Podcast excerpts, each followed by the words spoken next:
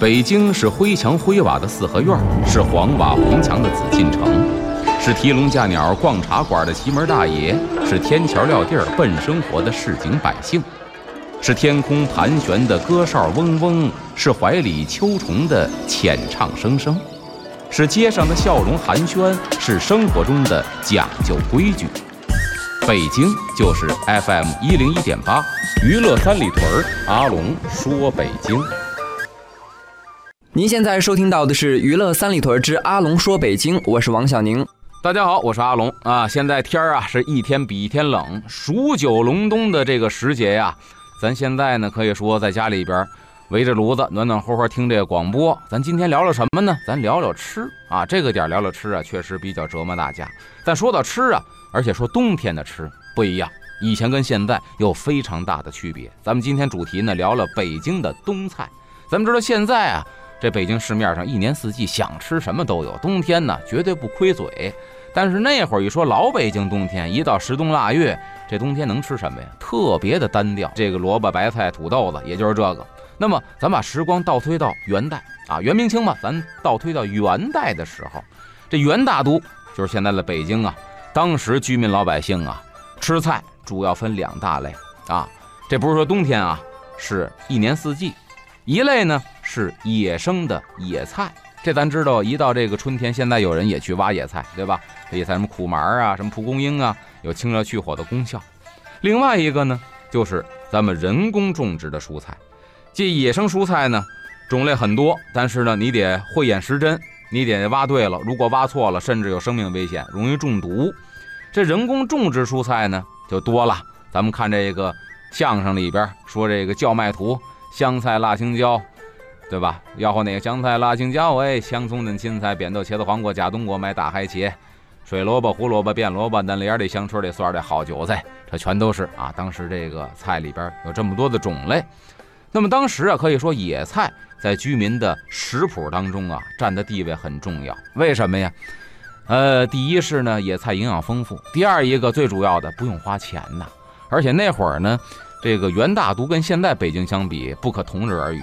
那荒郊野地呀，或者说山村野景很多，挖野菜的地方也多。所以您想想，现在北京是一国际化的大都市了，在春天尚可挖到野菜。那元代的时候，北京的野菜更好挖了。所以说呢，供给量大又不用花钱，这是野菜受欢迎。那么等到了冬天，万物凋零，都已经肃杀了，野菜自然是没有了。那老百姓能吃的菜呢？就大大减少了，只能是人工种植的蔬菜了，而且是当时当令这个季节产的蔬菜。那么时间到了明代，这蔬菜技术啊，种植的技术啊，就渐渐提高了。咱们现在都说呀，讲究吃的人呢，叫不时不食，这是孔夫子说的，不是当时当令的就不能吃，对身体没有好处。现在咱们不这样了，对吧？这个大棚扣子咱也一样吃。除非有那特别特别讲究生活品质的啊，这大棚扣子我不吃，必须得顺应时节。我也见过这样的，但大部分就是啊，这棚里种什么咱就吃什么。那现在有这温室大棚技术了，您冬天可以吃到一年四季的菜了。那说古代有这技术吗？有人说有，证据是什么呢？故宫里边，紫禁城当年也有温室大棚，啊，也种菜。其实啊，紫禁城咱知道是明清两代的这个皇宫。在明代的时候，其实北京已经有了温室大棚技术了，就能扣出菜来了。这还是有文献记载的，《北京志商业卷副食品商业志》里边有记载，怎么写的呢？王瓜出燕京者最佳，种之火室中，逼生花叶。二月初，季节小时。解释一下，王瓜，王瓜是什么呀？老北京的说法，现在很多人不知道了，黄瓜。叫王瓜，这有多老呢？明代的书里边就这么记载。那么一直到什么时候呢？老舍先生的文章里边也用过“王瓜”这个词，而不是黄瓜。所以说老北京管黄瓜叫王瓜，这个是有根据的。出燕京者最佳，就是黄瓜，北京种的最好。怎么种呢？天冷了之后，种之火室中，屋里笼火。但一般来说呢，就是咱说的温室大棚。逼生花叶，催着这个蔬菜长成。二月初，季节小时。二月初，阴历的二月初啊，其实天儿已经乍暖还寒了。因为咱知道正二三是春天嘛，已经是春天过了一半了。但是这个时候的气温，长黄瓜还是没戏的，所以呢，它还是提前上市了。二月初呢，这黄瓜就结了小小的果实了。不过呢，咱说用这种温室大棚扣出来的黄瓜，成本很高啊，尤其在那个时候，科技还没那么发达，成本更高，所以呢，它卖的价也就贵。一般来说呀，老百姓有这温室大棚技术，你也吃不起，都得是王公贵族、豪商巨贾，在天冷的时候，别人还炖白菜呢，您这洗根黄瓜，这算当时的炫耀，哎，生活品质的一种体现。那么等到了这个清代啊，这个北京城的冬季蔬菜啊，还是以大白菜为主。除了这个储存大白菜之外呢，这北京的市民还干嘛呢？习惯腌菜。因为这腌菜啊，第一有咸淡味儿，第二一个呢保存时间长，它不容易腐坏，正好这冬天呢可以吃。一般在这个霜降之后就开始得腌菜了啊，腌什么呢？比如说这个黄瓜呀、茄子呀，说茄子能腌吗？能腌呢。咱看这《红楼梦》里边有一道菜叫茄鲞，这且想严格的来说呀，应该是一道小咸菜儿啊，因为什么呢？比如说这家里边有人出门旅游啊，或者说什么进京赶考啊。一路跋山涉水，带一些这个，随时开罐，随时可以吃啊。严格的说呢，应该算是一个小咸菜儿。还有什么呀？芹菜可以腌，对吧？芹菜木耳有咱腌过的。这个萝卜撇来，这老北京叫撇来，写出来叫撇兰，北京话叫撇来。春不老，这不算北京的了，这保定的。保定有三宝：铁球面酱春不老，它也是一种咸菜。然后箭杆白，这是一种白菜。什么这黄豆芽、薛了红，都是冬天北京比较。爱腌的一些个菜，这些腌菜呢可以帮助人过冬，而且呢，清代啊，这北京的冬天呢也有很多时鲜的蔬菜了，但是呢数量是比较少的，都是头茬的，这价格很贵，有又贵呢又少，还有一些这个鲜菜呢是来自于南方的，比方说什么呀，生姜啊、冬笋呐、荸荠啊，有从南方运到北京的。所以说呢，我记得以前有一个民俗专家讲过一个事儿，说老北京。春节过春节年夜饭最后一道菜上的什么呢？是一道水果，是荸荠，寓意什么呢？谐音叫备齐。这桌饭已经备齐了，作为一个结尾总结，上一荸荠叫备齐。有人提出过质疑，说北京过春节有荸荠吗？但是咱要看这个志书记载，《北京志》里边记载有，不是北京产的，从南方运过来的。但我们相信啊。它也不是普遍现象，您不能说过三十晚上年夜饭，家家户户都上碗荸荠，不可能，您买不起。得说是大户人家，特别讲究的人家，可能在年夜饭最后上一盘荸荠，人家花得起这个钱。而当时在北京当地这个大棚里边啊，培育的蔬菜也有，比如黄瓜呀，这个韭黄啊，都是比较好在大棚里培育的啊。这个在这地方培育的大棚扣出来的呢，这价格也不便宜。所以呢，咱就说这个有一个老话嘛，叫“火破而生的黄瓜比人参价格都得贵”。什么叫火破而生啊？就靠龙火催出来的黄瓜，那价儿啊，比人参也差不了多少。所以就是说，它产量低，这个费时费力，所以价格呢就高。哎，这说到古代，北京已经有这个大棚扣的蔬菜了。那么关于说这个北京冬天呢，老北京普遍吃的菜。都有哪些个蔬菜？都有哪些个故事和讲究？咱们下节回来再接着跟您说。欢迎回来，这里是娱乐三里屯之阿龙说北京，我是王小宁。大家好，我是阿龙。咱们刚才呢说的是这个明清时期北京的冬天就已经有这个大棚扣出来的蔬菜了，但是当时呢这技术也没那么发达，所以说扣出来菜呢种类不是很多，数量也不多，所以说价格特别的贵，都得是这个豪商巨贾、大户人家才吃得起。咱们下边呢，接着聊这个老北京的冬菜。一般呢，老北京冬菜吃的什么呢？就还是当时当令的，一年四季吃的还是这个季节产的。比如春天产菠菜了，吃菠菜，对吧？秋天呢，这个深秋了，或者冬天白菜上市了，就买这白菜。为什么呀？价格低廉，老百姓过日子还是实惠是第一位的。所以呢，有这么一说法，叫做“数钱即可满筐”，什么意思？花不了俩钱儿，这一筐菜就能提着回家去，就且吃呢。您是这个焖炖溜熬啊，煎炒烹炸呀，还是说腌咸菜呀？这用的方法非常多。所以你看那会儿人就是啊，这个菜的种类有限，但是呢，我把这一类菜用不同的烹饪方法，让它变换成不同的口味，这就是老百姓过日子他的智慧。那一说到这冬菜，咱们北京人一想，大白菜，冬储大白菜啊，这大白菜冬储的，我们小时候都赶上过，现在是越来越少了。但是北京呢，为了保留住这个记忆，每年呢一到这个深秋初冬的时候，还有冬储大白菜，在哪儿呢？北新桥，对吧？那有一菜站。应该说呢，来这儿买白菜的人家里边啊也不缺钱，人家里边可能也是换着花样吃。但你一采访，都是说呀，为了寻找那份记忆，不像当年一买好几百斤，买那么几颗回家搁着呀。我觉得它是那个味儿，就感觉它已经到了冬天了。那么冬储大白菜其实并不是说七八十年代我们小时候独特的景象，什么时候有呢？咱们据这个史料记载，起码在清代乾隆年间，老百姓就冬储大白菜了。这乾隆皇上喜欢写诗，咱知道，看什么都啊吟诗一首。冬储大白菜，乾隆也写过诗。嗯，这原文怎么写的呢？采摘逢秋末，把这时节点出来了。这深秋了，开始收大白菜了，叫做冲盘本窖藏。你看看，挖菜窖得搁菜窖里存着了，叫根层满雨露。这本来从地里啊揪出来的，这根上还带着雨露呢，叫夜久任冰霜。啊，把它储存起来，要经过一个冰霜的冬天。你想想，当时老百姓已经开始储存冬储大白菜了，而且可以说呀，那时候冬天也冷，再加上外边一片的肃杀，白雪皑皑，银装素裹，您在饭桌上能看到一盘绿菜，那是一种享受啊，那是一种对春天的回忆呀。所以说，每年秋天呢，这京郊菜农当时啊，你想清朝的时候，都赶着大马车。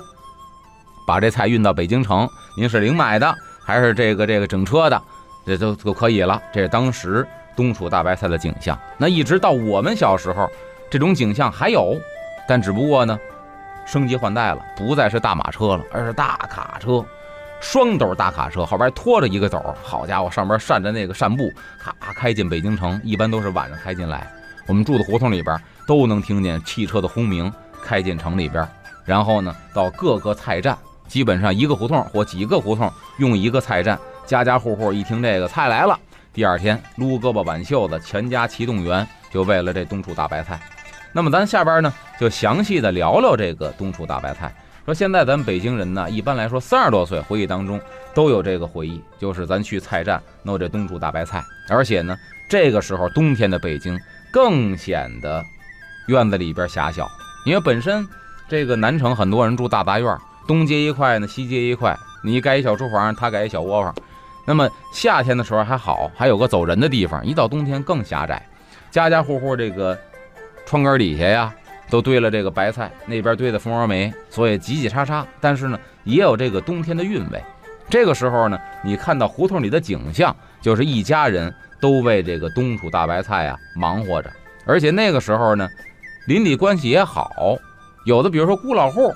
家里边没儿没女，他也得过冬，他也得买这冬储大白菜。那么这家子干完活之后，派几个青壮年去帮对门那是奶奶大爷、刘大爷、张大爷去那个弄白菜去。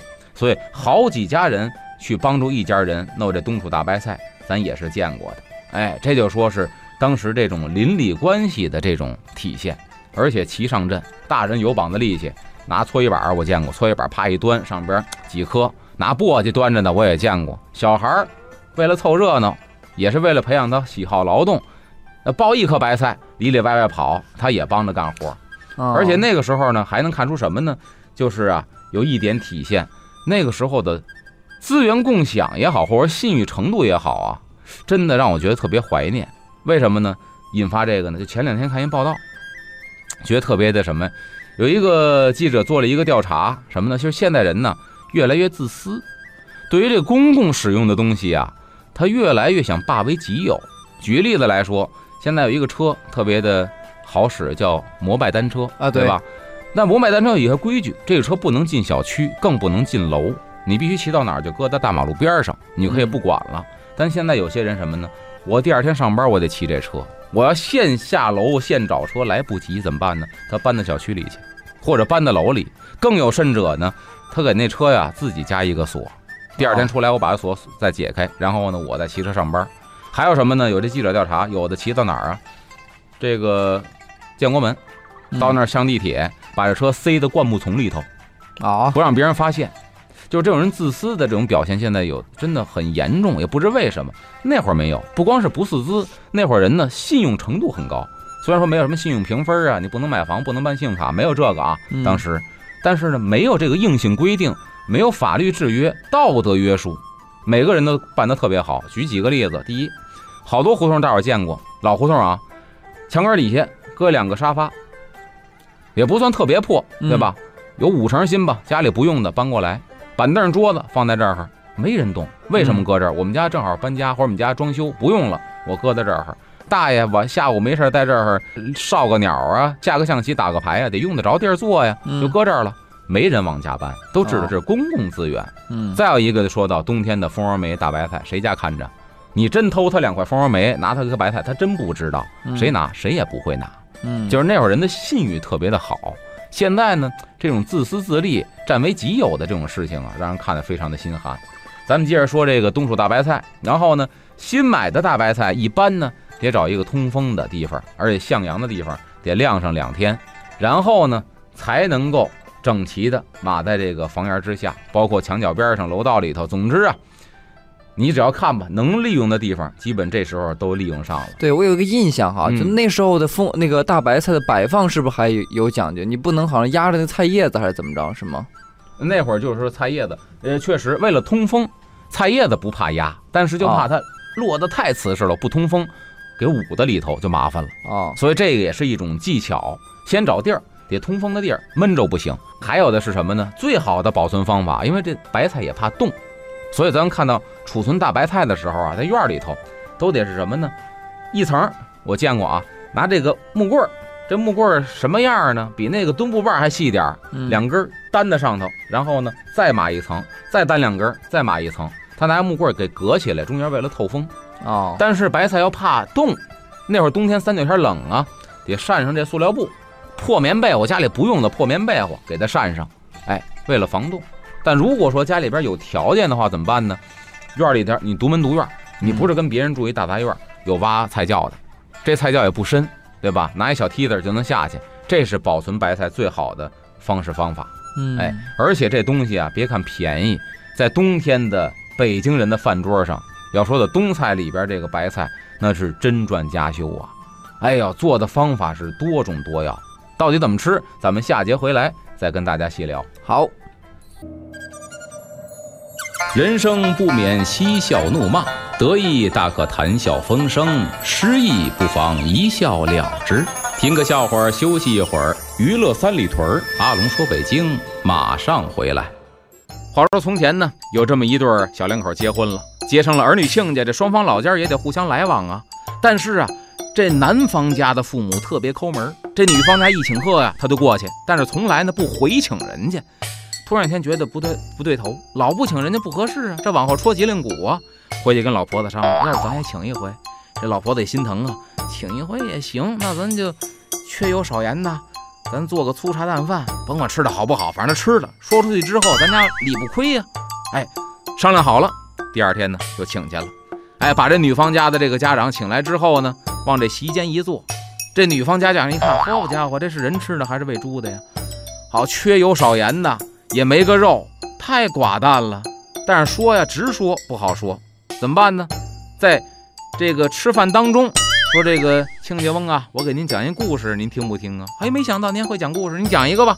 说从前呢，这河里边啊有条鱼，跟这海里边啊有一个鱼，这两家呢接了儿女亲家了。这河里的鱼啊，经常去打扰这个海鱼去，所以呢，对这海鱼就说了：“说亲家呀，我老来，您老不去，不是回事儿啊。您上我们家也吃顿饭，也玩玩去。”这海鱼一听，行啊，有这心就好，欣然同意了。这河鱼回来跟媳妇儿说了，说这海里那亲家可要来了啊，您得去迎接一下去。那么就到了港口去迎接去了。没想到这海里的鱼啊，刚到港口，扭脸儿又游回去了。这河里的鱼就问说：“亲家呀，您为什么走啊？”这海里鱼啊，一边回头游着，一边还说呢：“我呀，必须得回去，我是吃不惯你们这儿这水太淡。”欢迎回来，这里是娱乐三里屯之阿龙说北京，我是王小宁。各位好，我是阿龙。咱们今天讲的是老北京的冬菜。说到这个大白菜，刚才说了储存，下边说这个吃，得变着花样吃出这个新意来。比如做馅儿，最常见的做馅儿饼也好，包包子、包饺子，白菜馅儿的白菜猪肉，这是冬天最常见的。然后呢，醋溜白菜，对吧？这也是比较好吃的，而且白菜种类不一样，什么玉田的锥子菜呀，包括现在什么这个菜的这个种类，有的帮子长。有的菜叶多，那对，所以说你比如说你要腌的话呢，那帮子多点好，脆生。你要是这醋溜白菜呢，叶儿多点比较好，对吧？很多人喜欢炒菜的时候喜欢吃那叶儿，种类还不一样。而且呢，以前买菜的时候也是这分好的分坏的，几级几级的。嗯，您不能说我们家有钱都买好的，不是搭着卖。不管你有钱没钱，那会儿就是统购统销，就这样，你也必须得搭着卖，让每个人都得得到利益。咱接着说这醋溜白菜什么呢？还有这白菜肉丝儿啊，切点白菜丝儿，翘点肉丝儿，这算是一个荤素搭配的。再有就是咕嘟菜，北京叫咕嘟，咕嘟是东北人炖呢，白菜炖猪肉粉条这一锅，哎，那也是奇香无比。再有什么呢？弄点这个白菜汆丸子，弄个汤，白菜叶汆点猪肉丸子，你看这汤也有了。而且还有什么呢？腌白菜，腌白菜呢，咱知道辣白菜。这是一种腌的，对吧？对对对。还有鸡酸菜，这是两种做法。这辣白菜呢是拿调料腌出来的，得用盐，得用辣椒，这是腌出来的。酸菜是冷热变化激出来的，它不一样。所以那是酸，这个是辣带咸。你看，那么鸡酸菜呢，跟白肉片一炖，又是一个菜，砂锅白肉。现在的砂锅居里边卖的就是砂锅白肉，就是白肉跟酸菜粉条炖的一锅，冬天暖暖和和一吃挺好。凉菜也可以啊。拌点这个白菜丝儿，尤其是菜心儿切成丝儿之后呢，糖醋一拌，嗯，有的呢倒点这个山里红，咱说这个山楂罐头那个汁儿，哎呀一拌酸甜可口，哎温波拌白菜，这也是冬天的这种吃法。那么冬天呢，蔬菜除了白菜呢，还有什么萝卜呀、土豆啊，哎，顺带着呢可以提前的存点大葱，这大葱跟白菜一样也是放得住的，哎，有了这些呢，可以调配一下，让那口味呢更多一些。说这时间呢，到了世纪之交，也就是说九十年代末，到了快到二十一世纪了。这北京老百姓的冬天饭桌上，蔬菜种类就丰富起来了。说这个一九九九年《北京志》上面记载说，全北京市菜地温室和大棚面积达到了二十一万亩，这就预示着什么呢？菜的种类多了，有大棚扣的菜了，供应充足了。冬天不光能吃上大白菜，像小白菜啊。芥兰呐，西兰花这些个以前闻所未闻的新鲜蔬菜都搬上了货台。这当时新闻报道写的。那会儿你看，九九年冬天能吃上这些芥兰、西兰花，这就新鲜事儿了。但是慢慢的，这供应呢越来越充足。此外呢，人们已经不仅仅满足于吃上新鲜菜，无公害蔬菜、有机蔬菜、健康蔬菜等等，都得到了人们的热捧，生活发生了翻天覆地的变化。也讲究吃的种类多样，还得讲究吃的健康。说现如今呢，这冬天里边，北京菜市场你可以说什么菜都有。但是你要说这个冬天的当家菜，你要问北京老百姓，还得说大白菜呀，这肯定是北京的当家菜。现在都是零买零吃，买一颗吃一颗。但是呢，冬天你要觉得说不吃大白菜，仿佛还觉得这冬天缺点什么。所以你看，什么都有了，还得吃点大白菜。另外一个，咱说了这个白菜之后呢。北京冬天的冬菜啊，还有一种不是新鲜蔬菜，是什么呢？北京的酱菜啊，哎，这酱菜也是冬天必不可少的，因为种类多，而且酱制的、腌制的食品呢，它能够经得起长期的保存。说到这个北京这个酱菜的历史，能追溯到什么时候呢？南北朝时期，这么早？哎，那么据说更早的是秦始皇啊，啊，腌咸菜的祖师爷秦始皇啊，这都是民间传说的祖师爷。修建长城给劳工们吃饭，架火做饭太麻烦了，到海边去洗洗，对吧？咱就知道这个老龙头在海边啊，从哪开始修啊？先洗洗，洗洗这个菜，海水洗完了，自然就被盐给浸了。晾干之后，这菜本身带咸味儿，正好弄俩贴饽饽一吃，这挺好，不用生火做饭了。说秦始皇是咸菜行的祖师爷，民间传说，但是有史可考的北京酱菜的历史到南北朝时期啊，这是有的。那么元代的时候呢，咱元大都做酱的技术啊。它的发展啊，包括说明清时期这京师副食业的分化和酱园的这个兴起呢，也为北京的这个腌菜形成了一个基础。因为腌菜最基础的是什么呢？就是你得会做酱，嗯要不你是腌不出好的菜来的。那么在明代的时候呢，北京就形成了这个酱菜腌菜的这么一个行业啊。那么酱菜腌菜呢，它不能冬天，它得夏天就开始了啊，这么早啊。因为你要是冬天腌的话，第一来不及，当然了，你分怎么腌，有一种腌叫爆腌儿，爆腌儿上午腌晚上就可以吃，哦，但老腌儿的不一样。什么叫爆腌儿呢？举一最简单的例子吧，大家能够一目了然的，就好比说这盘萝卜端上来，它还是萝卜的色儿，啊，一吃是咸的，这叫爆腌，就是味儿附着在表面，但是没有浸透，萝卜的颜色没有变。嗯老腌萝卜什么样啊？老腌萝卜是棕褐色的，啊，对对对，就是它已经变色了，已经浸透了，这叫老腌，就是时间长短的问题。那么从六月份开始就做这个什么呀？酱腌的这个黄瓜，哎，做这些东西。等到九月份的时候呢，进入这个腌酱的一个旺期了。等到了这个清朝啊，说这个酱腌菜这行业是进一步的发展。当时呢，有一部分这个油盐店就开始经营自己的酱菜了。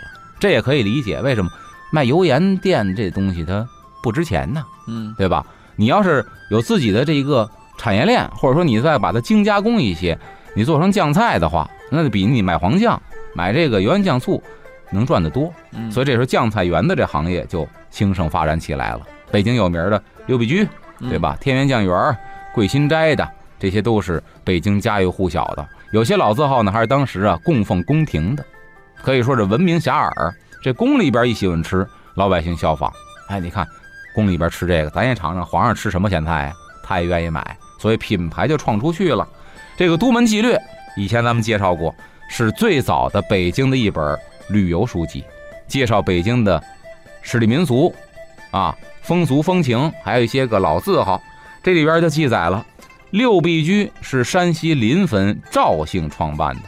那原文记载啊，你看是山西人，山西临汾的姓赵的掌柜的创的六必居，是制售八宝菜、包瓜等酱菜的名家，就是他每个店有自己的特色。这六必居呢，八宝菜跟这包瓜是它的特色。嗯，哎，现在您去那儿买去，也是它的特色产品。而且这个《京都竹枝词》里边也写到了，说这个黑菜包瓜名不衰，七珍八宝样多余。都人争说前门外四百年来六必居，都说前门外这六必居四百年长盛不衰。那换句话说，这个历史很长了，起码明代就有了。这六必居呢，在哪儿呢？前门外粮食店街啊。相传呢是这个明代嘉靖九年（一五三零年）开的业，而且据说六必居这三个字儿就是大奸相严嵩亲手提的这个牌匾，但具体是不是，北京传说是这么说的。这严嵩有两个牌匾在北京的传说里边很有名，但是呢，你查史料呢不太好考证，一个是酱菜园的六必居，一个是药店鹤年堂，都说是出自严嵩之手，但是不是没有什么特别确凿的依据。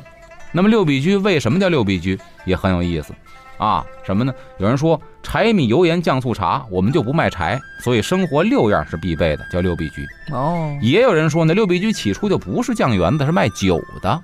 在酿酒的过程当中，每一个步骤都不能马虎，有六个必须，所以叫六必居。这两种说法啊都有流传，啊也都有记载。那么说到六必居啊，咱还不能不说它这经营活动很有特点，就是所谓它的企业管理在当时就是很先进的。那六必居用到什么样的企业管理了呢？咱们下节回来再跟大家说。欢迎回来，这里是娱乐三里屯之阿龙说北京，我是王小宁。大家好，我是阿龙。咱们刚才说的六必居啊，在企业管理上非常先进，也值得现在好多呀私企的老板借鉴一下。人家有一个规定叫不用三爷。什么叫不用三爷呢？第一，不用少爷。少爷什么意思？少爷秧子，你知识不动。现在有好多这样的企业里边，那家伙人家好家开着兰博基尼上班来了。月薪两千块钱，动不动跟老板骂起来了。为什么？他爸比你趁钱，他为了玩儿，他不是为了上班，嗯，他为了没事儿干，这人不能用。他不给你踏实干活啊，少爷不能用。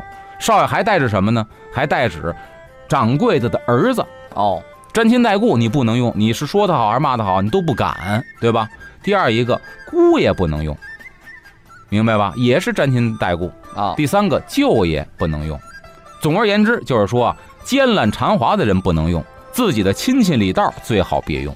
你管不了，你碍于面子，对吧？嗯，动真格的不行了，所以这三爷不能用。而且每天晚上呢，喝兰桂酒。兰桂酒是什么酒？兰桂就是咱柜台，嗯，倚着柜台喝酒，干嘛呢？沟通感情。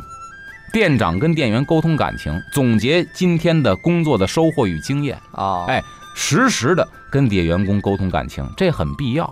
你得摸到他的动向，要不然他真不跟你玩活啊，或者你不在，他真给你使坏，那是影响买卖的，嗯，对吧？所以他们这管理特别的好，就有点现在这个吧，什么什么捞啊，对对你不干好了，我什么都可以讲给你，豪车多少多少钱我都可以给你，只要你好好干。我觉得这是特别特别好的事情嗯啊，服务到位，确实让人觉得有有点什么呢？不好意思，什么叫服务到位啊？不是说你一进店，你后边宗着你，先让您看看这个，先让您看看这个，有时候就招人烦。嗯我到外国，尤其到比如说东南亚这些国家，对吧？韩国、日本，他不真不宗着你，您随便看，需要您叫我，你很觉得放松。嗯但有些该较真儿得较真儿。前两天说一题外话，吃一什么什么那个捞，送货上门，在家里边涮啊，两罐麻酱，菜了一罐。给人打嗯电话，我菜一罐麻酱，但我家里实在没有，你能不能送我一罐？没问题，先生，我送您一罐。结果家里边看孩子，孩子哭，先生您家孩子啊，我再免费送您小玩具，再给您点零食和凉菜，我一会儿打包给您送过去，您只要给一个运费。好，送了两包零食，两盒凉菜，一个儿童玩具，一个麻将。最后我们不好意思了，我说别挂别挂，我再订点餐下一单吧。我自愿再把钱花出去了，啊，因为我实在过不去了。嗯对吧？您送的东西太多了，服务到位，让我觉得反倒不好意思，又订了几盒肉。哎，这就是他的企业文化或者企业管理。然后这六必居也是得喝兰桂酒，了解员工动态，好好的为顾客服务。但是在一九零零年光绪二十六年八国联军侵占北京的时候，这六味居呢也是被焚毁了。当时呢，据说老店员有一姓张的老店员从烈火当中把这匾给抢回来了，这匾呢是免于火灾，一直保留到了现在。所以说那会儿人对于字号这东西是多么的看重。那哎，六必居现在的这个什么这个产品呢？比如酱黄瓜呀、酱干酪啊、八宝菜呀、白糖蒜呢，这都是他的看家的好东西。说完六必居，天元酱园子，同治八年（一八六九年）开的，叫刘占轩，这创始人这当时呢京城啊当铺业的四大户之一，就是他们家再往前倒是开当铺的。哦，当铺倒是赚钱的，开当铺、开银号都赚钱。嗯当时呢，是以两千两白银就买下了西长安街一家油盐店，他是后来吞并收购的，嗯就改建为了天元酱园儿，是前店后厂，自产自销。他这个酱菜做法呢，是出自宫廷厨师，做工非常的精细，选料也讲究，所以生意兴隆。就是咱刚才说的，好多是皇家吃过的，嗯，老百姓就哎，我也尝尝皇上吃什么，生意特别的好。生产的什么呢？桂花这个熟芥，桂花糖熟芥就是芥菜疙瘩啊，但是它是咸中带甜，这个味儿非常的特殊嗯啊，是宫廷里边当时选进宫廷供奉的一个咸菜，得到了宫廷里边的赞赏。那么这店主人呢，就把这个铺面里边啊摆上这个桂花熟芥瓷坛子，然后呢用这个红漆木啊给托起来，底下做一个架子，上面写什么呢？叫上用糖熟芥，什么意思？上代指皇上，皇上家吃的就是这款产品，多会做广告！一进门看，哟，这是皇家产品，名人效应啊！这粉丝都趋之若鹜，我我也尝尝，那卖的好，对吧？那您来不能光买一样啊，连带着把其他的也给带火了。那么当时呢，还有这个清末的一个进士叫王旭，专门给这个天元酱园呢写过一首诗，也是广为流传。怎么写的？天高地厚千年业，祝你买卖兴隆，一直做下去，源远流长万载基。将佐严眉调鼎鼐，园林长安盛蓬莱。藏头诗前四个字连起来，天元酱园。哦，这诗是一个藏头诗。他们家呢，咱说这糖熟芥，包括干酪啊，这个酱乳瓜啊，麻儿金丝最好。麻儿金丝就是咸菜丝儿，麻仁儿呢就是芝麻。嗯老北京喝豆汁儿讲究吃天元酱园的麻儿金丝，这咸菜丝儿做的那叫一个地道。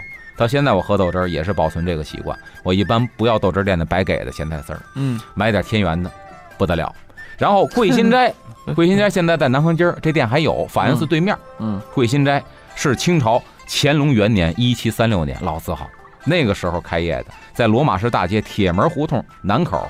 他做的什么呢？是南方风味的酱菜，所以叫南酱园儿。据这个一九五六年公司合营企业登记上面写呢，说桂新斋的创始人为一对从南方来京谋生的夫妻，他们先在菜市口摆摊销售自制小菜，后在铁门胡同南口租赁房屋招收徒工，开设了桂新斋酱园儿。这个桂新斋酱园儿啊，老北京人不叫它桂新斋，叫什么呢？叫铁门酱菜。因为开的铁门胡同，一说在菜市口虎王桥一一带居住的，无人不知，无人不晓。铁门酱菜，嗯，关于铁门胡同还很有意思。说当年虎王桥是皇上家养老虎的虎园子，嗯这老虎园子铁门在哪儿呢？就在这儿，所以这叫铁门胡同。现在老虎园子没了，铁门也没了，胡同名儿留下来了。铁门酱菜就因为开在这个胡同里边口上，所以叫铁门酱菜。以前上学之前，我们上小学之前有一个叫学前班儿，嗯我上学前班的那个学校的门正对着桂新斋酱园子，哦所以我那会儿从小亲眼见到晒大酱，不一般。大缸上面带着跟大斗笠一样尖儿的，嗯给人那大斗笠盖在缸上，一缸一缸盖上。然后呢，他那酱还得去那和去，和拢这酱，咵咵得倒这酱去。嗯怎么倒呢？我亲眼见过，现在估计各位都见不着了，现在都是机械化生产了。那会儿酱缸里是有蛆的，苍蝇在里下蛆，这酱卖之前得把蛆给撇了，才能卖这酱。呃那不叫脏，嗯吃一点问题没有。嗯这工人呢穿一大雨靴，嗯夏天下雨穿那大雨鞋，穿那个，然后光着膀子，夏天晒酱都得热，就跟那李立群做那广告似的，就在这儿晒，晒够一百八十天，就这意思，嗯就是真这么晒。他呢，这缸是密密麻麻一大片，他旁边有小板凳，踩着板凳上缸沿儿，直接站在缸沿儿，穿着雨鞋，拿一大木头棍子，嗯底下呢我也没见过，应该是一个木板在那儿咔咔倒。大家见过藏族人倒这个酥油茶吧？嗯哎，就跟那意思差不多，哦咔咔咔倒，光一膀子，穿一裤子，底下是雨靴，一身汗，这汗滴滴答答就掉到酱缸里了，嗯这不叫脏，都掉汗。那会儿那酱里边没有工人的汗，不可能，嗯都往里流。这儿倒差不多了，踩着钢沿奔下一缸，咵咵咵接着倒。这一上午，这一溜，累得好家伙，浑身是汗。这是我小时候亲眼见过的，嗯就那会儿那酱。所以咱以前也说过，说毛主席为什么不吃酱油？嗯正经的毛氏红烧肉为什么不放酱油？这个不是笑话。毛主席看过酱里边那蛆，啊有心理障碍了，嗯所以毛主席不吃酱油。这个是大家都知道的一个事情。所以那会儿酱里边有蛆是特别正常的事情。嗯这讲的是以前啊，现在您踏踏实实吃。我们也参观过六必居现在的这个酱园子，不锈钢大桶里边什么都没有，嗯干干净净的。哎，嗯所以说您现在放心。这说的是当时北京三个老字号，并且当时呢，桂新斋啊宫里边特意赐了六品顶戴，什么意思哇？都给你官阶了，你可以拿着我给你的这个顶戴腰牌，给宫里边去送这个咸菜。嗯所以你看，当时在京城名噪一时，这是长的三个酱菜的老园子，也是北京冬天在蔬菜匮乏的时候，酱菜也是桌上的一道美食。得了，今儿这个北京冬菜咱们就先聊到这儿了。好，感谢阿龙带来的本期内容，我们下期节目再见。